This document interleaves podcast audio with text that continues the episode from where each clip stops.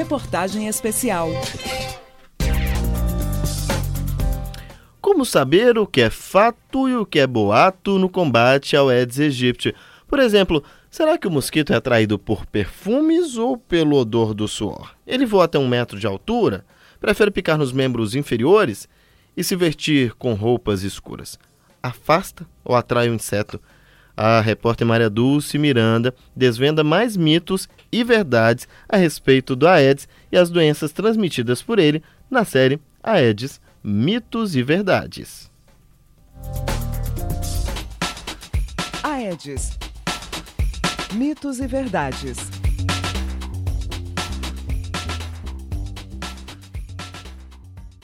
Medindo cerca de um centímetro de cor café ou preta com listas brancas pelo corpo, o mosquito Aedes aegypti se reproduz em ambientes quentes e úmidos. Apesar da maneira mais eficaz de derrotar o vetor da dengue, da chikungunya e do zika vírus ser a eliminação dos focos onde o mosquito possa se reproduzir, erradicando locais com água parada, há quem tente se proteger de outras formas. Essas receitas, muitas vezes compartilhadas em redes sociais, têm veracidade questionada. Será mesmo que a injeção diária de própolis e de vitaminas do complexo B tem poder de afastar o mosquito? E o uso de perfumes?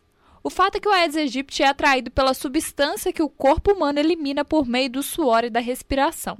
A sensibilidade do inseto para perceber esses componentes é tanta que é bem difícil conseguir enganar o mosquito. É o que afirma a pós-doutoranda da Universidade Federal de Viçosa e doutora em Ciências da Saúde pela Fiocruz, Caroline Macedo.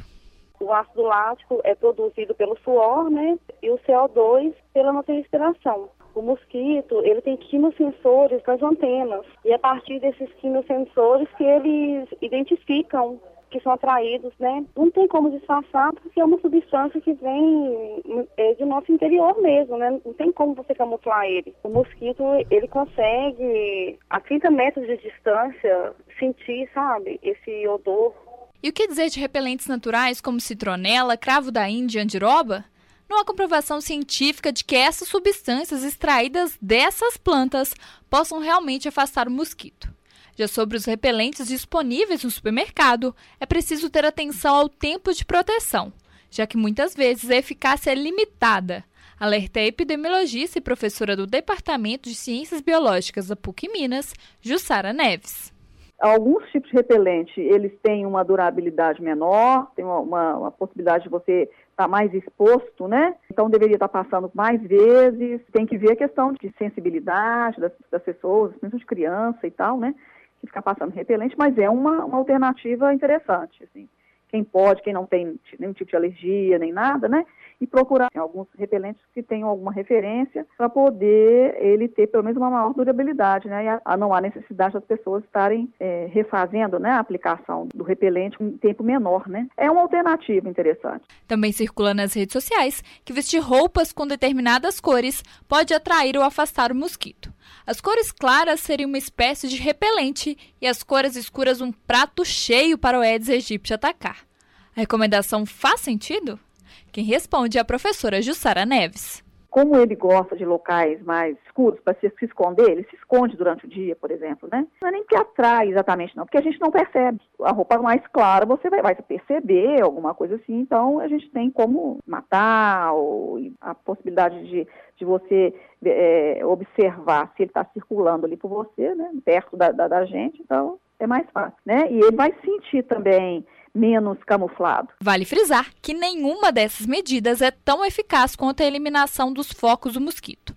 80% das pessoas que contraem doenças transmitidas pelo Aedes aegypti são picadas em casa ou no trabalho. Daí a importância de eliminar os focos do inseto, manter ambientes limpos e fazer o descarte correto do lixo estando dentro de casa, fora de casa ou no local de trabalho. Repórter Maria Dulce Miranda.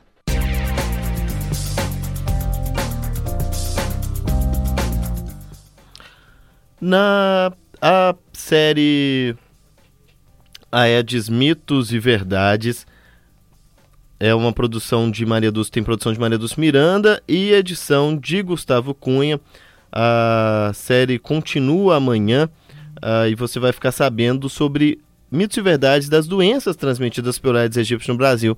dengue, chikungunya e zika. Quando que a gente pode saber qual doença, né, que, com qual doença a gente está? Se é zika, se é de chikungunya ou dengue. É tudo isso vai estar amanhã na reportagem da série Aedes, Mitos e Verdades, que também fica disponível no nosso site, que é o www.fmg.br/rádio.